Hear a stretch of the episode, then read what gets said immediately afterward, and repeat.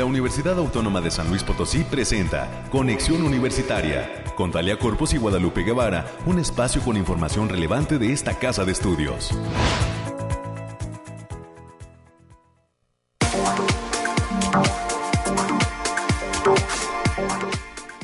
9 de la mañana en punto, amigas y amigos. Estamos en este viernes ya 18, 17, perdón, no, 18. Estamos bien, 18 de noviembre del 2022. Bueno, ya se me anda acomodando las ideas con este puente que se viene para la Universidad Autónoma de San Luis Potosí. Le aviso de una vez, comenzamos en este viernes dando ese eh, comunicado el próximo lunes no estaremos en transmisión por ser día de asueto en esta casa de estudios. Nos iremos a ese puente revolucionario en el cual pues desde hoy muchos niños de educación básica aquí en el estado con sus maestros pues se han tomado ese día, ese puente de asueto. Lo han hecho un poquito más largo algunas escuelas de educación básica. La universidad no, simplemente el próximo el lunes no habrá actividad precisamente por todo esto que tiene que ver con el aniversario de la Revolución Mexicana. Ah, estaremos en este viernes 18 de noviembre platicando respecto a pues los temas climáticos estará ya eh, pues eh, con nosotros eh, los amigos del Bariclim dando cuenta de qué nos depara en este puente revolucionario el tema climático en todas las regiones del estado de San Luis Potosí. Más adelante estaremos enlazados con Alejandrina Dalemese. Tendremos las noticias universitarias con América Reyes ya con todo lo que viene para este cierre de semestre. Cada día que pasa de noviembre se pues queda menos tiempo para que cierren los semestres en las distintas licenciaturas y posgrados de esta Universidad Autónoma de San Luis Potosí. Al cierre de noviembre se dará, pues eh, eh, eh, ahora sí que el cierre de semestre. Estaremos también platicando con la doctora Diana María Escobar García. Ella es microbióloga con doctorado en ciencias ambientales en la Facultad de Estomatología. Forma parte del Laboratorio de Ciencias Básicas de esa entidad estaremos platicando de todos los proyectos y las actividades que realizan en ese laboratorio de ciencias básicas en la Facultad de Estomatología. Más adelante estará platicando con nosotros este especialista de la Facultad de Estomatología. Recibiremos también en cabina a la maestra Laura Vázquez Ayala, mejor conocida como Laura de la Ciencia. Ella es divulgadora científica, acaba de terminar una maestría en ciencias en bioprocesos ahí en la Facultad de Ciencias Químicas y nos viene a invitar a ayudarla, a apoyarla porque está nominada los premios de la ciencia en redes. Ella es una divulgadora muy activa desde que concluyó sus estudios de licenciatura ahí en la Facultad de Ciencias Químicas. Tiene una buena cantidad de proyectos, ya nos platicará esta chica egresada de la universidad y pues está nominada a través de sus redes a estos premios en ciencia en divulgación. Más adelante pues nos pedirá su apoyo, nos explicará qué clase de proyectos está llevando a cabo en sus redes sociales, que así la encuentra como Laura de la Ciencia y pues nos invitará a que votemos por ella para que pueda ganar este premio Ciencias en Redes. También tendremos los resúmenes nacionales, el resumen de ciencia y por supuesto los temas culturales. Vamos a cerrar platicando de lo que estará llevando a cabo el Museo de Sitio de nuestra universidad. Si usted no sabe, esta institución tiene un museo aquí en el edificio central. Eh, una eh, serie de, eh, pues ahora sí que objetos que representan todo pues lo que ha tenido como recorrido en el estado de San Luis Potosí esta institución para ser formadora de cientos de generaciones de estudiantes. Recordará que pues ya el año que entra se estarán cumpliendo 100 años de la autonomía de la USLP Y bueno, este museo de sitio ha venido trabajando una serie de charlas sobre la historia de lo que representa esta casa de estudios, esta universidad. El coordinador de este museo de sitio es el licenciado Manuel Muñoz López. Estará con nosotros hablando de las charlas que vienen en relación a toda la actividad que se tenía cuando esta institución era Instituto Científico y Literario. Estaremos hablando del dibujo en el Instituto Científico y Literario. Es una de las charlas que se va otorgar eh, pues en desde este museo de sitio se hará una transmisión a través de un canal de YouTube del propio museo. Vamos a escuchar eh, y, a recibir para el cierre de este programa al licenciado Manuel Muñoz López, al licenciado Manuel Muñoz López para que nos eh, dé detalle de cuándo se van a llevar a cabo estas charlas y en qué dirección electrónica podemos pues ahora sí que sintonizar y conocer todo lo que implica el paso de la universidad aquí en San Luis Potosí. Con esto vamos a cerrar, es lo que vamos a tener a lo largo de esta hora de transmisión. Le agradecemos a todos los integrantes de la dirección de radio y televisión que están apoyando la realización de este programa. Muchísimas gracias a Ángel Daniel, a nuestro productor Efraín y a toda la gente del equipo de la dirección de radio y televisión. También por ahí a las secretarias que también luego nos pasan los correos de los mensajes que dejan tanto investigadores, estudiantes o público en general. Y recuerde, esa línea está siempre disponible y abierta para que usted nos llame 444 826 1347 444 826 1348 los números directos a la cabina de conexión. Y a los amigos de Matehuala, a los amigos del 91.9 de FM en Matehuala, muchísimas gracias por seguir en sintonía. A ellos los escuchamos, los leemos en el Facebook de Conexión UASLP el Messenger ahí para que deje sus comentarios y pues si quiere también incluso salir en este programa, pedir algún espacio, hablar de algún tema universitario. Ahí a través del Messenger recibimos todos sus comentarios y agradecemos también todos sus saludos. En este viernes 17 de noviembre nos vamos a los detalles del clima.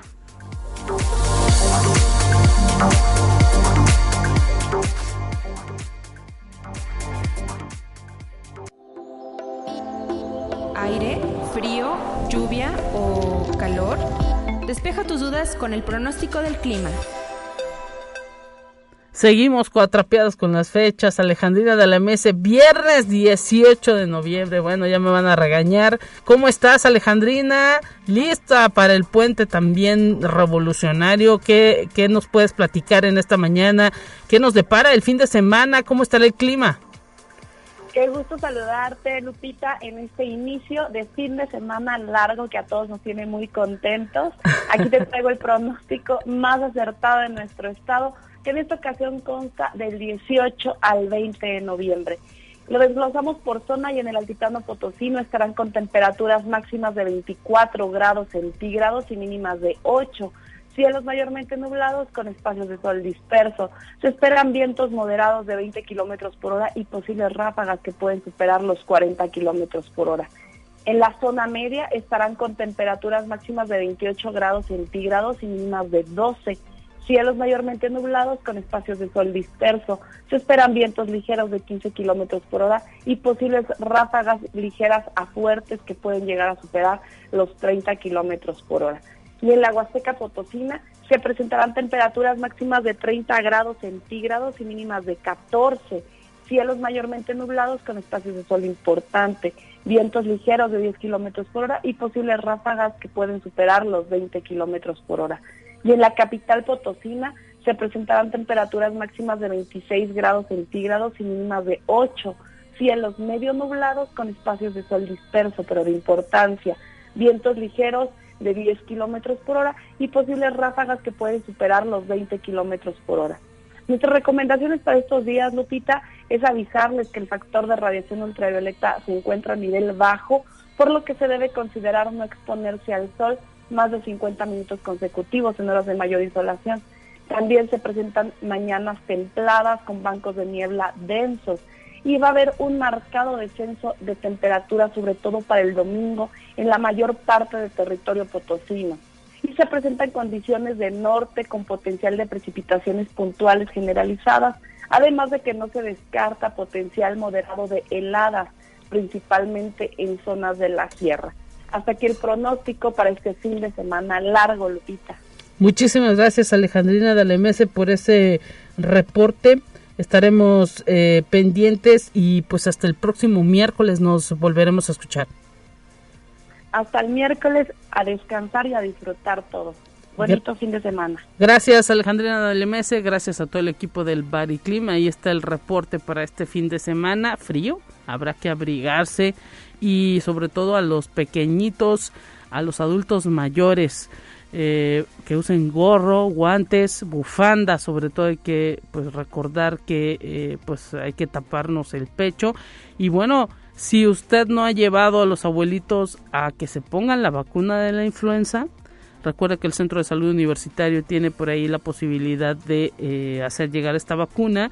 Y también el sector salud ya ha estado pues difundiendo algunos lugares en donde se está colocando esta vacuna. Y hay que recordar que uno de los sectores o grupos vulnerables son precisamente los adultos mayores quienes deben tener esta vacuna. Y en este mes de noviembre es cuando hay que ponerla de manera preventiva. Así que no lo echen saco roto, también estos eh, días de asueto sirven para poder acudir a los centros de salud Recuerda aquí en la capital, al menos en la calzada de Guadalupe, está un centro de salud que también los sábados tiene posibilidad de eh, pues estar en labores.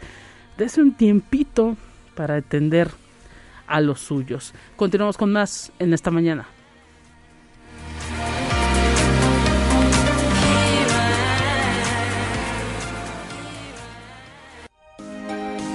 Escuche un resumen de Noticias Universitarias. América Reyes, ¿cómo estás? Estamos cerrando semana, eh, listos con toda la información de la universidad. ¿Qué tal? Así es, Lupita, muy buenos y fríos días. Ya es, ya es viernes 18, Lupita, efectivamente, para que no digas que es 17. Es viernes 18 y pues muchos saludos a quienes nos sintonizan a través de las diferentes frecuencias. Saludos a nuestros compañeros y amigos allá en el campus de Matehuala. Y bien, vamos a darle la información. La poeta uruguaya Ida Vitale agradeció en el marco de la presentación en la Facultad de Ciencias Sociales y Humanidades de esta Casa de Estudios del decimoquinto Festival Internacional de Letras en San Luis y dijo que la costumbre de seguir haciendo poesía y de tener dos orgullos de México como son Juana Inés de la Cruz y Octavio Paz, la también integrante del movimiento artístico Generación del 45, estuvo acompañada de los poetas Marco Antonio Campos y Miguel Ángel Zapata. Este evento aglutinó a estudiantes y público en general en el auditorio de aquella entidad académica donde los autores leyeron a algunos de sus poetas, de sus poemas más emblemáticos. Pues ahí enhorabuena, también la participación de la Facultad en Ciencias eh, Sociales y Humanidades, de eh, pues todo lo que tiene que ver con este Festival de Letras de San Luis, que tuvo grandes personalidades, organizado por el Ayuntamiento Capitalino. Enhorabuena también por toda esa participación de estos poetas que pues eh, vinieron ahora sí que a, los lugares de la comunidad universitaria, el auditorio ahí de la facultad, para pues tener ese contacto con los estudiantes de lengua y literatura, con los estudiantes de las áreas de las humanidades y fue una experiencia muy grata para los jóvenes. Así es, era lo que comentaban ayer precisamente los tres poetas que estuvieron ayer en la Facultad de Ciencias Sociales, dijeron que es una que es un excelente momento de acercar la, poesía directamente a las universidades. Y hoy, viernes 18 de noviembre, en punto de la una de la tarde, se va a llevar a cabo el seminario CIACIT con la ponencia Uso de biomonitores para la evaluación de efectos ecotoxicológicos y de riesgo en sitios contaminados, la cual estará a cargo del doctor César Arturo Ilizaliturri Hernández. Él es investigador CIACIT Medicina. La entrada es completamente libre para todo el público. Ya saben, nada más llévese su cubrebocas el programa institucional de promoción de la salud de la Universidad Autónoma de San Luis Potosí arranca el día de hoy la campaña de vasectomía sin bisturí, la cual requirió de un registro previo y se va a llevar a cabo ya a partir de las 9 de la mañana de este día. Mucha suerte para todos los participantes, para quien se hayan logrado inscribir. Y el martes 22 de noviembre a la una de la tarde como parte de las jornadas 25N UASLP libre de violencia. No se pueden perder a la conferencista, a la doctora Carla Salazar Cerna. Ella es de la Universidad Autónoma de Tamaulipas, que va a participar en línea con el tema Las múltiples vulnerabilidades de las mujeres buscadoras. Esta ponencia es convocada por la Facultad de Ciencias Sociales y Humanidades. Además, el viernes 25 de noviembre, en punto de las 11 horas, se va a presentar la maestra maestra Marta Morales González con el tema Elementos para identificar microracismos en la vida cotidiana. Pueden solicitar su link de acceso, manden un correo a mariana.juárez.uaslp mx y en el marco de también el próximo martes 22 de noviembre en un horario de 8 de la mañana a 10 de la mañana y en el marco de las jornadas 25N por una UASLP libre de violencia. La Facultad de Medicina los está invitando al curso Brigada Violeta, que es un curso que será impartido por la instancia de las mujeres SLP. La atención será de 8 a 10 de la mañana en el aula B1 de la entidad, así que las esperamos para que asistan también próximo martes 22 de noviembre. Y la Facultad de Estudios Profesionales de la zona Huasteca, nuestro campus Valles, los tendrá los días 1 y 2 de diciembre un curso taller denominado Primeros Auxilios Psicológicos que será impartido por el maestro José Alejandro Valladares. Él es coordinador de la licenciatura en psicología, por lo que se invita a toda la comunidad a participar de la ponencia y acudir a partir de las 10 de la mañana a la sala G del campus. Para mayores informes en el Departamento de Orientación Educativa y Tutorías. Ahí está esa colaboración América entre pues, los campus eh, foráneos, es decir, el campus de allá de Ciudad Valles con la Facultad de Psicología de esta capital. Importantísimo que se den esos enlaces, sobre todo en estos temas que eh, pues son de una profesión que no está impartiéndose allá en la Huasteca y que requiere también permear esa cultura de cuidado de nuestra mente Así que, pues atención, estaremos pendientes de toda esa participación que tenga la Facultad de Psicología a través del de eh, doctor Alejandro Valladares y que pues le vaya muy bien que aprovechen también este tipo de oportunidades allá en el Campus Valles. Así es, Lupita. Y el Cine Club de esta casa de estudios despide el año con un ciclo para toda la familia después del ciclo de cine de terror. Sí, ya nos ponemos más, este, familiares. más, más ad hoc a la temporada. y este ciclo de cines de nombre se llama Operación Jojojo, a cuenta como Santa Claus. Entonces pueden disfrutar del cine navideño con cuatro películas que siempre estarán presentes en esta increíble época. A partir del 29 de noviembre serán presentadas en punto de las 19 horas en el auditorio Rafael Nieto, el cual se encuentra ubicado a un costado del edificio central. La entrada general es de 15 pesitos para estudiantes e INAPAM 10. Bueno, pues para los que dicen que no existe Santa Claus, ahí en la película se ve. Así, ahí está, ahí está. Así que, que no les digan que no Que vayan preparando su carta. Los que dicen que no existe es porque no se portaron bien y seguramente les dejaron un carbón abajo del árbol o por ahí por el nacimiento. Exactamente, así que vaya, vaya, esto les hará crecer, creer un poquito más en la temporada navideña. Ya se me quedaron viendo fueron los productores, el ah. productor, el operador. Ya sabes. Se me hace que ellos les trajeron un carboncito por ahí. Sí, yo no, de plano nada. Yo, de plano nada, ni eso siquiera. No encontraron nada de calcetín. Bueno, Lupita, y también ya se encuentra todo listo para el inicio del Univazar 2022 en la capital potosina. En esta ocasión, el evento será de en línea y presencial en las instalaciones del Centro Cultural Universitario Bicentenario. La duración del evento en físico será del 26 de noviembre al 3 de diciembre en un horario de 11 a 20 horas, mientras que en línea este va a concluir el 5 de diciembre. El acceso es totalmente libre y recuerden que los universitarios pues tenemos el acceso al crédito de la, de la Unitienda y la papelería, así como todo lo que se ofrece. Y ayer estuvieron en Río Verde. Exactamente, también ya en Río Verde se inauguró este Univazar tendrá una duración pues un tanto similar a, lo que se da aquí en eh, San Luis Potosí, pero ya también ese Universal de Río Verde de, zona media se suma ¿no? a todos esos esfuerzos que el voluntariado eh, de damas realiza en favor de la institución. Sí, allá fue, ya es el segundo año consecutivo que se realiza allá en tu patria chica. exactamente, saludos para todos, esperemos que pues que podamos ahora sí que apoyar bien a ese voluntariado de damas y a, pues incluso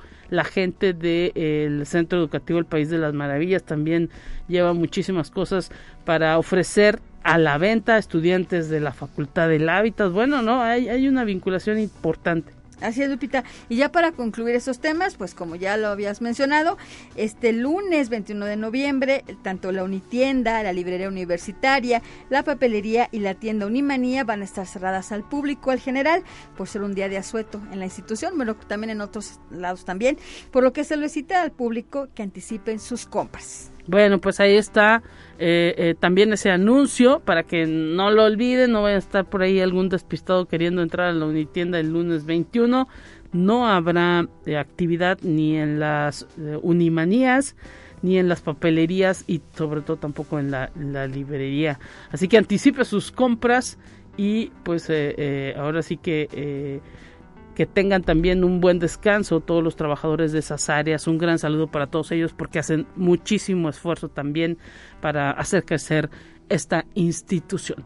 Momento de pues decirte adiós América, mm, el próximo martes, el próximo martes nos saludamos. Así es, Lupita, es viernes, gócelo. Hasta pronto, América Reyes, muchísimas gracias.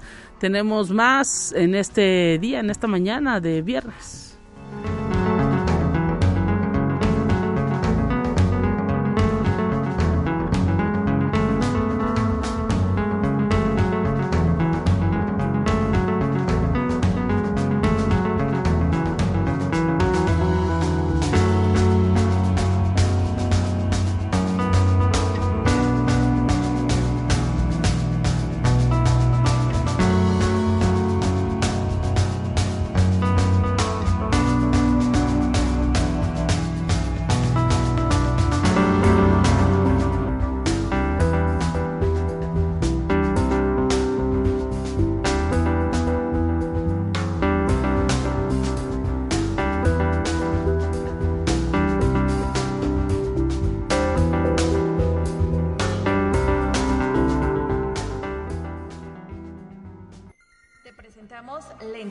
Del día.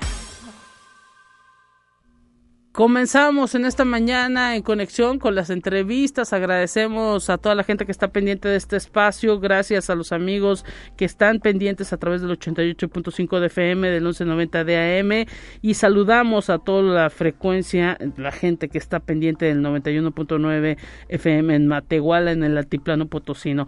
Hoy recibimos con muchísimo gusto a la doctora Diana María Escobar García. Ella es microbióloga, tiene un doctorado en ciencias ambientales y es integrante de la Facultad de Estomatología. Específicamente nos visita desde las instalaciones del Laboratorio de Ciencias Básicas de la Facultad de Estomatología. Muchísimas gracias, doctora, por venir hasta acá y por pues venir a platicarnos de toda la actividad que están realizando en este laboratorio de ciencias básicas con que cuenta la Facultad de Estomatología. Bienvenida, ¿cómo se siente? Un gusto tenerla en estos micrófonos. Muchísimas gracias Guadalupe, muchísimas gracias por darme la oportunidad de contarles un poquito de lo que hacemos en el laboratorio. Precisamente acabamos de llegar de un congreso de, investigación en odontología y pues muy contentos porque vemos que la investigación en odontología ha, crecido muchísimo en los últimos años y el laboratorio de ciencias básicas que está liderado por el doctor Amaury de Jesús Pozos Guillén pues mm, ha crecido muchísimo en estos últimos años. Así es, y uno pues luego no imagina, ¿no? Eh, pues que todos los temas de la salud bucal pues tienen eh, em, eh, muchísimo eh, pues vinculación pueden tener muchísima vinculación con otras series del conocimiento y tienen muchísimo trabajo a través de sus distintos laboratorios porque el laboratorio de ciencias básicas pues es uno de varios eh, pues que de decenas que tienen ahí en, en la facultad donde muchísima gente pues está investigando toda clase de patologías que nos afectan a los ciudadanos, a la gente eh, común y corriente eh, en torno a la salud bucal. Eh, sí, Guadalupe, tienes razón. Precisamente la Facultad de Estomatología de la Universidad Autónoma de San Luis Potosí es una de las facultades que más investigación hace a nivel nacional.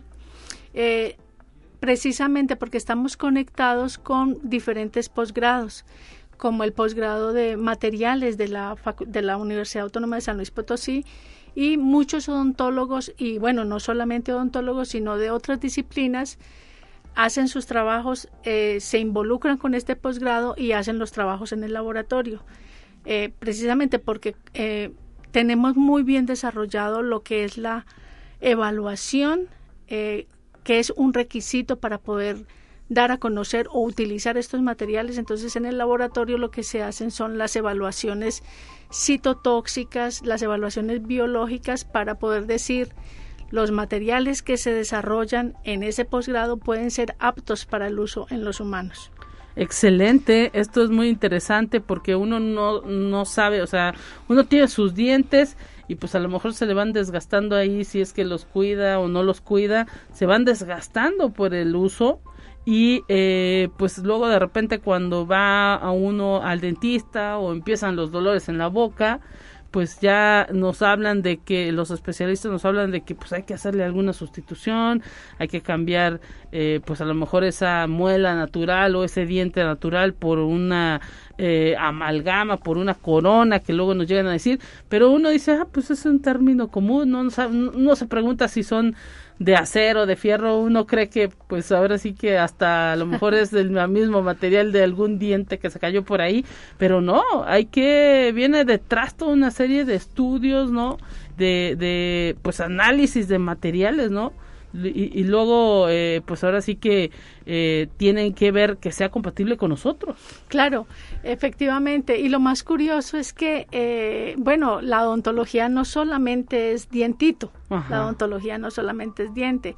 Acabamos de terminar un trabajo donde una alumna de licenciatura, María José, hizo diseñó un encapsulamiento de un medicamento para tratar enfermedad periodontal para que el, el, medicamento que se da a nivel sistémico no se siga dando a nivel sistémico, sino que se trate localmente, lo cual disminuye, disminuiría la, la concentración del medicamento que se da y tendríamos muy buen, muy buen efecto bactericida de, de todos los patógenos que colonizan esas, esa zona afectada. Entonces, eh, la, la, hemos tratado de sacar la odontología de lo que solamente es dientito. Sí, claro. También es, es, es, llama la atención que en el laboratorio sea como el nicho de muchas otras carreras de la universidad. Por ejemplo, hemos tenido alumnos con mucho éxito de, de ingeniería en nanotecnología y energías renovables. Wow, de ciencias. De ciencias. Hemos tenido alumnos, ahorita tenemos alumnos de, bio, eh, de ingeniería biomédica,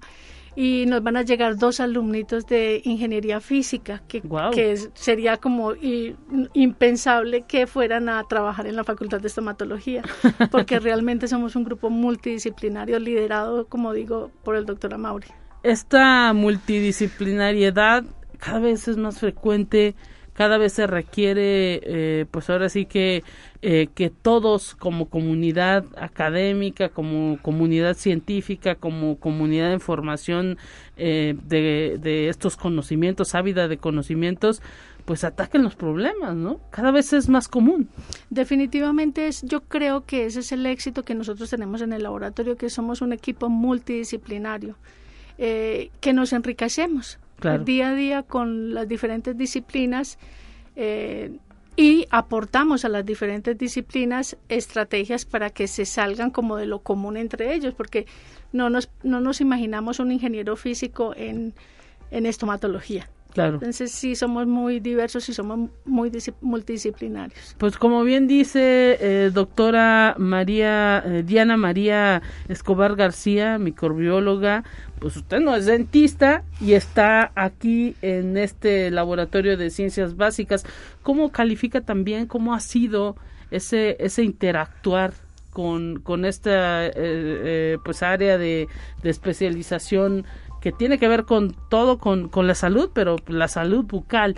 Eh, ahora sí que no, cada vez son menos las barreras, imagino, que se encuentran, ¿no? Sí, al principio sí fue difícil, eh, lo tengo que reconocer porque llegaba del área de ciencias ambientales, toxicología, y yo decía, pero ¿qué voy a hacer yo en estoma? Claro. Pero resulta que no. Eh, ya casi, ya casi soy dentista, ya sé todos los dientes, ya sé todas las áreas de investigación en, en, bueno, por lo menos conozco las áreas de investigación o las áreas de oportunidad en odontología, Sí. pero sí en un principio fue muy difícil. Sí, y es que pues también la odontología no tiene que ver, como usted dice, en este asunto de intervención, no solamente tiene que ver con este asunto de intervención de los dientes. Eh, a veces las enfermedades que pueden tener, eh, tener, podemos tener en la boca, pues afectan todas las partes de nuestro cuerpo, nuestro cerebro. Exactamente, exactamente.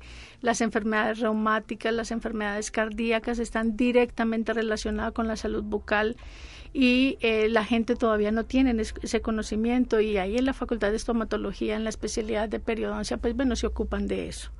y pues ahora sí que es importantísimo atendernos no todo ese ese eh, ese esas recomendaciones que desde pequeños nos dan de estar eh, haciendo la higiene bucal después de cada alimento pues es fundamental. Claro, y también las mamás eh, que lleven a los niños al dentista para que no solamente tengan una salud bucal adecuada, sino que empiecen a perder el miedo desde chicos a la, a la visita con el odontólogo, porque es una barrera que todavía existe en los adultos. Inclusive me cuento entre ellas, a mí me, yo al, al odontólogo le tengo mucho miedo. Claro. Pero esas son estrategias que se pueden subsanar desde, desde pequeñitos, inclusive ahí en la Facultad de Estomatología tienen un, unas- un espacio de talleres para que precisamente los niños sientan amable la, visita al odontólogo. pues ahí está eh, todas esas posibilidades que se dan desde este laboratorio de ciencias básicas de la Facultad de Estomatología. Doctora Diana María Escobar García, ¿cuándo nos vuelve a, a visitar? Porque se nos ha ido el tiempo volando, eh, estos 10 minutitos de, de charla, pues ahora sí que no nos alcanzaron y pues hay mucho que platicar en torno a los temas de investigación que están llevando a cabo ahí en este laboratorio de ciencias básicas de la Facultad de Estomatología. Efectivamente, a mí también se me fue muy rápido el tiempo. Eh, yo estoy abierta para venir a platicarles ya específicamente sobre diferentes proyectos que tenemos en el laboratorio. Trabajamos con flúor, trabajamos con regeneración de tejidos. Estoy abierta a una próxima invitación. Muchísimas gracias, doctora. Y pues bueno, ahí también parte del trabajo que se lleva a cabo en todos los laboratorios y bueno, en este caso en la Facultad de Estomatología de nuestra casa de estudios. Momento de ir a una pausa. Enseguida regresamos. Recuerda que está en Conexión Universitaria de Radio Universidad.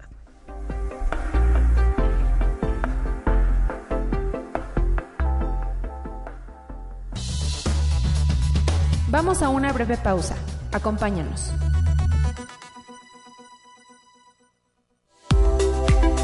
Conexión Universitaria ya regresa con más información. Te presentamos la entrevista del día.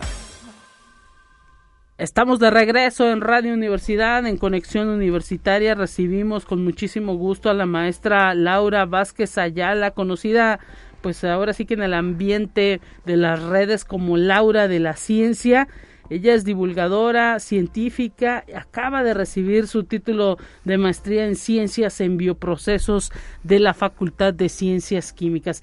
Bienvenida, Laura, gracias por estar presente con nosotros aquí en estos micrófonos de la radio universitaria. ¿Cómo estás? Hola, pues muchísimas gracias a ustedes por la invitación. Para mí es un gusto estar aquí el día de hoy con ustedes, acompañarlos y que se me dé la oportunidad de platicar un poco sobre ello. No, hombre, los agradecidos somos nosotros porque sabemos que tienes una larga ya trayectoria en este gusto, en este trabajo, en este camino de lo que es la, la divulgación científica y pues a través de ese andar, de ese caminar, está siendo nominada a los premios Ciencias en Redes y pues toda la comunidad universitaria, atención, queremos que Laura gane ese premio. Gracias. Hay que apoyarla. ¿En dónde? Platícanos. Sí, mira, es una nueva eh, bueno, un nuevo como programa, por así decirlo, que lo lanzó la Universidad Benemérita de Puebla. Entonces lo que se busca es reconocer el labor de los divulgadores científicos que están a través de las redes sociales. Eh, hay diferentes categorías. Eh, estoy muy sorprendida porque me postularon en la categoría de divulgador revelación. Wow. Estoy participando con pues divulgadores internacionales de México y bueno, y ahí está Laura de la Ciencia peleando peleando un puesto. Y bueno, eh, la votación consiste primero en crear un correo en la página de Premio Ciencia en Redes, que así lo pueden buscar, Sí. eh, tanto en Facebook como en Google.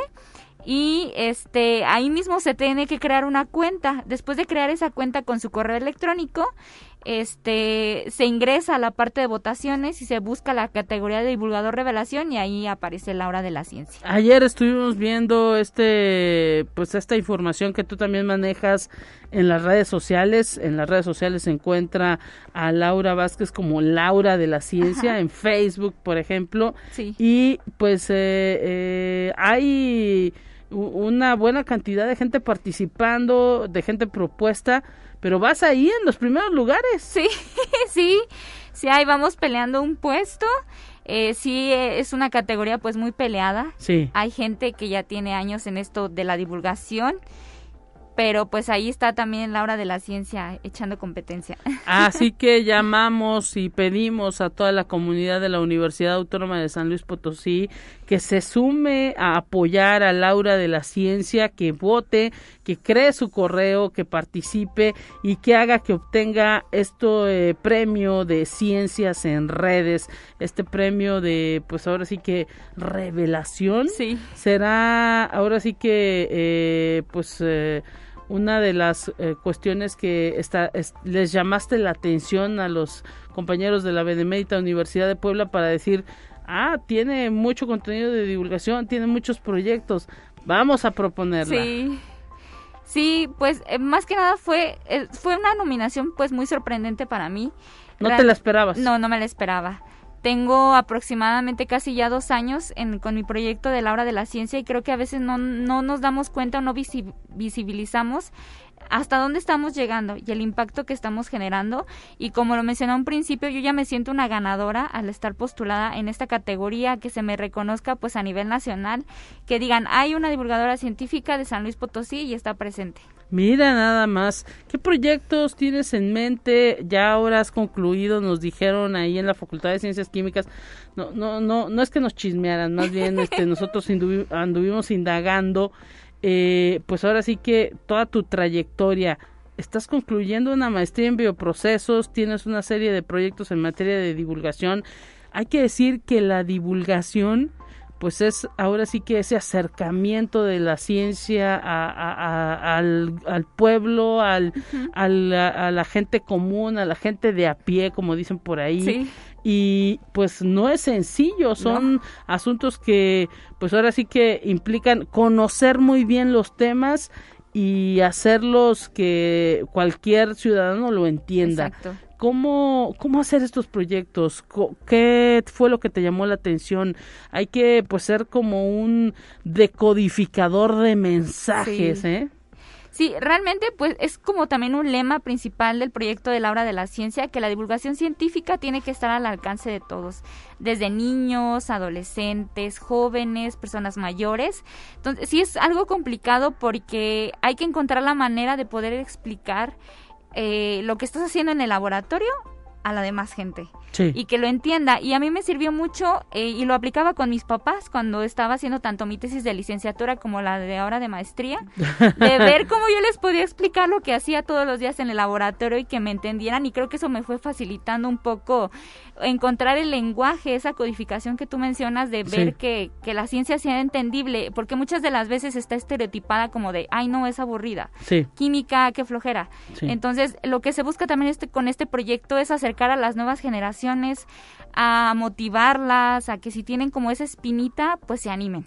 Mira nada más. Y luego, pues son, también hay que decirlo, una de las áreas pues que se busca incentivar en todo el desarrollo científico. Sí. Ahora el Consejo Nacional de Ciencia y Tecnología aquí en nuestro país nos dice, eres investigador, tienes el nivel más alto, hay que participar en asuntos de divulgación. Sí.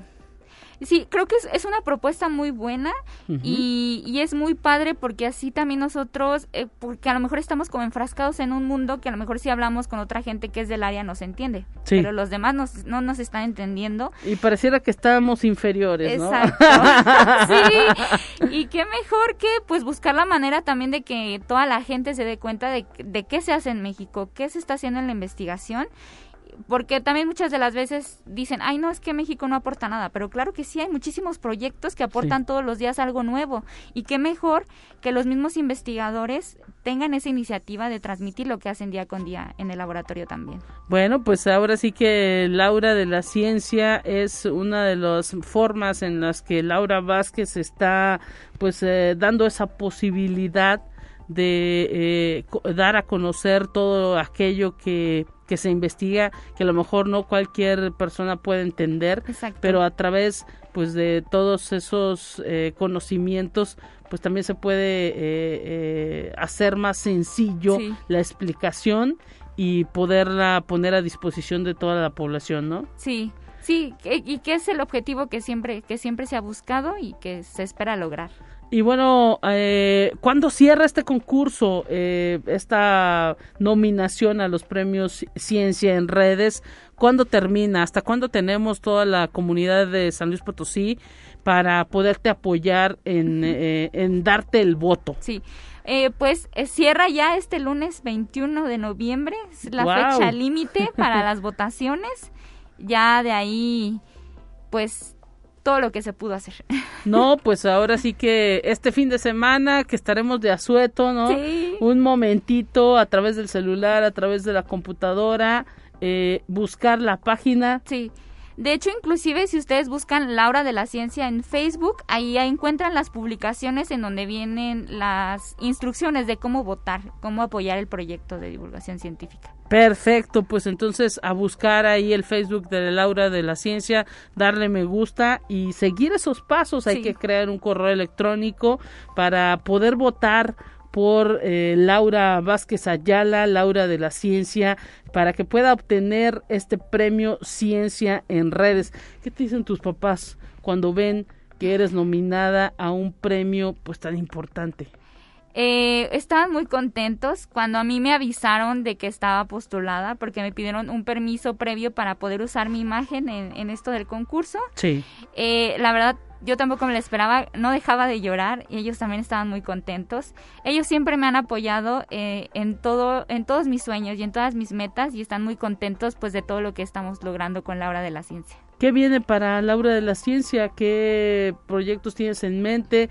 Con simplemente con esta, pues ahora sí que nominación te están sacando al mundo. Sí, sí, y es sorprendente porque sí he conocido mucha gente que a lo mejor no conocía el proyecto y que era también el objetivo de este, de estos premios, que se dieran a conocer todos esos proyectos de divulgación seguir trabajando, eh, seguir haciendo colaboraciones, dar a conocer de la ciencia, de todo lo que se hace día con día. Eh, también tengo la fortuna de participar en primera línea de aquí de la Universidad Autónoma con cápsulas de ciencia, seguir con eso, seguir buscando la manera de que el proyecto sea atractivo y impulsar a la hora de la ciencia más lejos. Y bueno, también eh, continuar con mis estudios. Estoy en preparación para poder entrar al doctorado, entonces aquí seguimos al pie del cañón. Mira, doctorado en dónde? A ver, platícanos eso. Eh, primero Dios, y espero que, sea así, que así sea, pues eh, igual en bioprocesos. Mira nada más, o sea, continuar, tuviste la maestría en bioprocesos y eh, continuar ahora en el doctorado, también aquí en la USLP. Sí, sí, allí en la Facultad de Ciencias Químicas. Excelente, pues que haya muchísima suerte Muchas y gracias. pues eh, qué bueno que a la par llevas este proyecto personal de Laura de la Ciencia y pues también a nuestros compañeros de primera línea ahí que, que estén pendientes en redes, en, en eh, YouTube, eh, eh, pues de todas esas cápsulas que tú les colaboras. Sí, así es. Los programas todos los jueves a las 5 de la tarde. Excelente. Haciendo un pequeño anuncio. No, excelente, los hemos tenido aquí también y sí. pues excelente porque son pues todos egresados, Exacto. estudiantes de las distintas carreras de la universidad. Todo esto es un foro para ellos, sí. ¿no? Sí, y es muy bonito poder conocer pues a los demás universitarios, allá egresados también como es mi caso y trabajar de la mano con ellos es un proyecto también muy muy bonito. Excelente, y pues te, da tablas, ¿no? También. Sí, también. también. bueno, pues que pues estudiar eh, cuestiones de química no es lo mismo que estar aquí en, en la radio, estar en la televisión, eh, haciendo videos, ¿no? Sí, sí, sí, así se me ha complicado algo porque he tenido que aprender muchas cosas, he tenido que tomar cursos. A veces me dicen, es que te ves como si fueras eh, comunicóloga.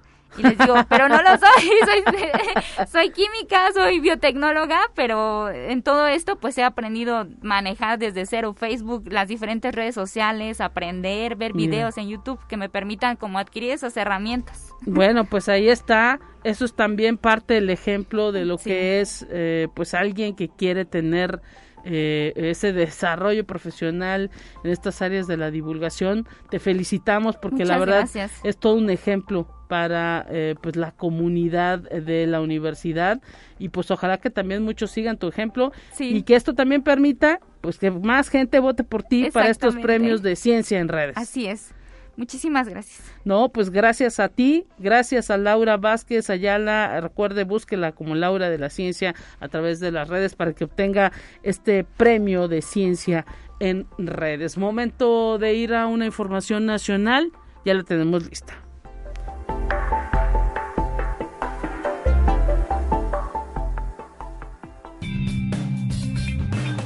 Entérate qué sucede en otras instituciones de educación superior de México.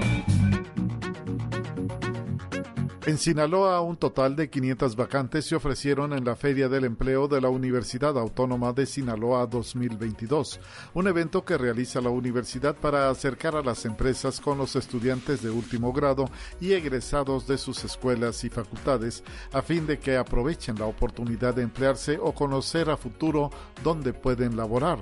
El protocolo de las actividades fue encabezado por el director general de Vinculación y Relaciones Internacionales, doctor Jesús Enrique Sánchez Azueta, en representación del rector doctor Jesús Madueña Molina.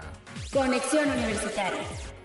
El rector de la Universidad Autónoma de Aguascalientes, doctor Francisco Javier Avelar González, dio el banderazo de arranque para la construcción de estacionamientos, vialidades y andadores en la zona poniente de Ciudad Universitaria, donde se inicia uno más de los proyectos de infraestructura planeados para este año. Allí el rector expresó que la infraestructura tiene por objetivo beneficiar a la comunidad y en particular impactará de forma positiva en los usuarios del bioterio y el hospital veterinario. Conexión Universitaria. Ante el crecimiento de la población mundial que rebasa ya los 8 mil millones de habitantes, la preocupación no es la cantidad de personas, sino la manera como son empleados los recursos y la apropiación de la producción primaria del planeta. Así lo reconoció el doctor Pérez Sunier Martín, investigador del Departamento de Sociología de la Unidad Iztapalapa de la Universidad Autónoma Metropolitana el coordinador de la licenciatura en Geografía Humana, detalló que no es una cuestión de espacio, sino de uso de bienes o estilos de vida, lo que profundiza los problemas que no eran graves, pero ahora son alarmantes. Conexión Universitaria.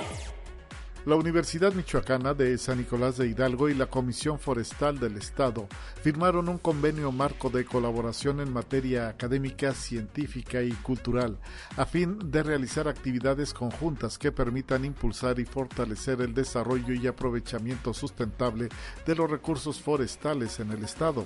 El rector de la Universidad, Raúl Cárdenas Navarro, y director general de la COFOM, Rosendo Antonio Caro Gómez, resaltaron que para la ejecución y cumplimiento del convenio se llevarán a cabo diversas actividades de manera conjunta, entre las que se encuentran acciones de formación y especialización de recursos humanos.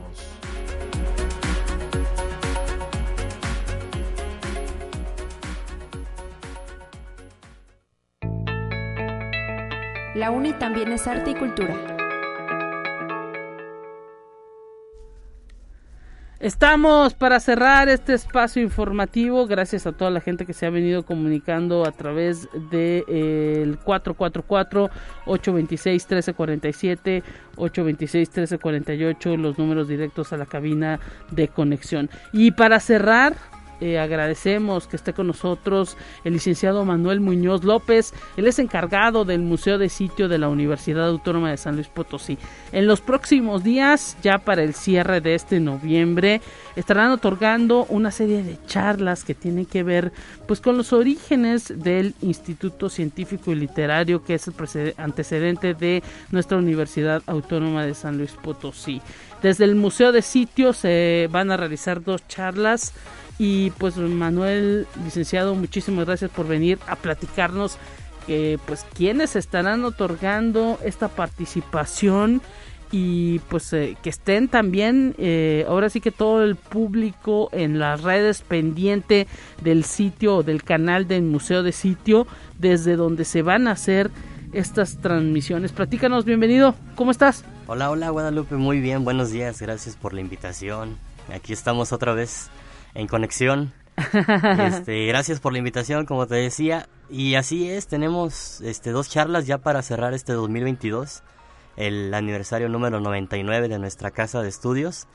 Y en el Museo de Sitio del Edificio Central, eh, bueno, ahora en noviembre, el próximo viernes de hoy en ocho días, los esperamos con la charla del mes, que es referente, como bien lo decías, al Instituto Científico y Literario y en especial a lo que se trataba de la enseñanza del dibujo de, durante los finales del siglo XIX, durante lo que conocemos en México como el porfiriato. Ahí estará la maestra en Ciencias del Hábitat, Berenice Sánchez Martínez. Wow. Este fue su trabajo de titulación de la maestría y se metió a investigar en archivos sobre la Escuela Industrial Militar, la Escuela Normal y el Instituto Científico y Literario, antecedente de la UASLP, en cuanto a la, a la enseñanza del dibujo de algo que para el siglo XIX era muy, muy apreciado por las proporciones, por el modelo clásico, las texturas entonces creo que esta plática va a estar un poco interesante para nosotros. Lo que ahora pudiera ser eh, trabajar en redes,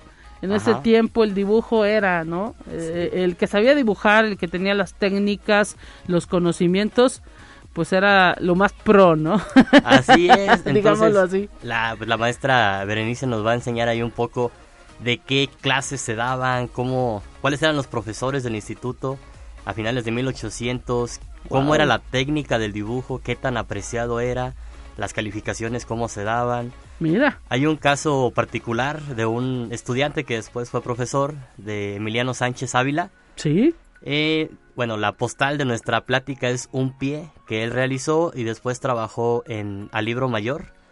este, entonces sí fue muy reconocido en San Luis Potosí a finales de 1800, inicios de 1900. Mira nada más eh, de lo que nos venimos enterando y esto pues nos hace querer estar pendientes de eh, todas estas eh, investigaciones pues que están realizando la propia gente de la Universidad Autónoma de San Luis Potosí y la manera en la que pues ligan la historia no con las distintas profesiones que se imparten en esta casa de estudios. Sí este como lo comentas bien pues son estudios que que se realizan en torno a nuestro edificio central, a los antecedentes desde Colegio Jesuita, Guadalupano Josefino, Instituto Científico y ahora la universidad. En el Museo del Sitio las charlas que traemos son estudios muy particulares en relación a nuestra historia como institución. Y eh, bueno, es la plática de noviembre y en diciembre, eh, bueno, yo estaré ahí partiendo la de las calles de San Luis, un poco de historia aquí de nuestra ciudad y cómo pasamos por las calles. Hay unas plaquitas viejitas que dicen el nombre de otras calles que ahora ya no existe como tal una historia, entonces perdió esa función, pero hay gente que en plática la recuerda y dice, ah, esta calle se llamaba la calle del Perico porque había un animal aquí, o la calle de la tamalera por una señora que vendía unos tamales muy ricos, la ahora calle de Julián de los Reyes. Mira. Entonces, pues ahí estaremos en, en diciembre con esta plática. Mira nada más, y luego algunos vestigios de esos nombres que tenían algunas calles, pues se pueden ver todavía en aquellas casas pues antiguas que tienen por ahí algunos azulejos, ¿no? Con, con la letra, pues eh, ahora sí que eh, eh, como en, en mosaico, en, mandada a hacer. Algo muy artesanal. algo muy artesanal que a lo mejor ya hasta ni el trabajo se ve. Así es, entonces, bueno, ayer me tocó una curiosidad. Aquí por la calle de... Ahí por la cabeza de Juárez, se me fue el nombre ahorita. Vallejo. Vallejo, gracias. Hay una que se llama Calle de la Alegría pero los mosaicos, como los mandaban a hacer en serie algunos, dice alegría con tres L's, entonces calle de la alegría. Hay muchos datos así curiosillos que, bueno, me gusta ver y Claro. pues queremos compartirlos para ver quién le interesa este tema también. Y bueno, hay que decirlo que, pues ahora sí, que hay muchísima gente que es muy observadora, que cuando camina por las calles de eh, San Luis Potosí, sobre todo lo que es el, pri- el primer cuadro el centro histórico, pues se va fijando en las distintas características de las eh, viviendas, de lo que eran antes, pues eh, casas, habitación y que ahora a lo mejor son eh, eh, pues negocios, sí, negocios sobre todo. Y pues esto eh, permite, ¿no? Ir conociendo cuando se habla de, de, de por qué están ahí esas cosas Ajá. y qué tipo de trabajos eran eh, o, o quiénes pudieron habitar esa, esa vivienda pues eh, nos hace no conocer eh, lo que había en, en el pasado de esta ciudad Sí, es parte de conocer nuestra historia como potosinos en la, en la capital. Entonces sí, se me hace algo interesante la variedad de calles que hay actualmente, los nombres que con los que cuentan y los nombres con los que se le conocía antes. Por ejemplo, la calle de aquí de, de Aldama, le Guau. conocían como la calle de la Caja por el edificio de la Caja Real que es de la, de la Universidad Autónoma de San Luis Potosí. Y bueno, aquí en nuestro edificio tenemos Álvaro Obregón, hay Claro. gente que dice quién era ese señor, por qué se llama así la calle, cómo se llamaba antes, bueno, por qué se llaman las plazas de esta manera, fundadores, eh, plaza de armas, entonces es parte de nuestra vida cotidiana. Mira nada más, pues entonces que estemos, que estén pendientes a través del canal de YouTube del Museo de Sitio de la USLP. Tú nos vienes a platicar, eh, el licenciado Manuel Muñoz, eh, de manera general, haciendo la invitación para que se vayan preparando el próximo viernes y iniciando eh, el mes de diciembre también. Ajá. Y nosotros estaremos recordando también aquí pues Gracias. que a través del museo de sitio de este lugar en YouTube estarán haciendo las transmisiones a partir de qué hora, porque todas son a una misma hora, Así ¿no? es, la realizamos los viernes, en este caso es el próximo viernes 25 de noviembre a las 12 en las redes sociales del Museo de Sitio UASLP y el 9 de diciembre sería la plática de las calles. Excelente, a las 12 del día, mediodía. Así es. eh, el Museo de Sitio los invita para que sigan a través de YouTube estas charlas que eh, amablemente está ofreciendo para toda la comunidad que quiera conocer la historia de la universidad y de San Luis Potosí. Licenciado Manuel Muñoz López, gracias por estar con nosotros. Gracias a Un abrazo. Gracias, gracias. Y con esto nos vamos a despedir, amigas y amigos. Pasen buen fin de semana. Recuerden que el lunes es asueto en esta casa de estudios. No trabajamos, pero el próximo martes nuevamente nos volvemos a escuchar. Hasta pronto. We'll be right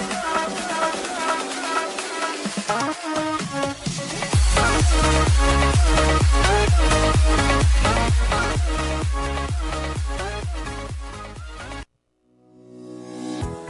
La Universidad Autónoma de San Luis Potosí presentó Conexión Universitaria con Talia Corpus y Guadalupe Guevara. Sintoniza de lunes a viernes de 9 a 10 horas en Radio Universidad 88.5 FM y 1190 AM en San Luis Potosí. En el 91.9 FM con cobertura en el Altiplano Potosino. O en el resto del mundo por el portal www.uaslp.mx y la app UASLP de descarga gratuita.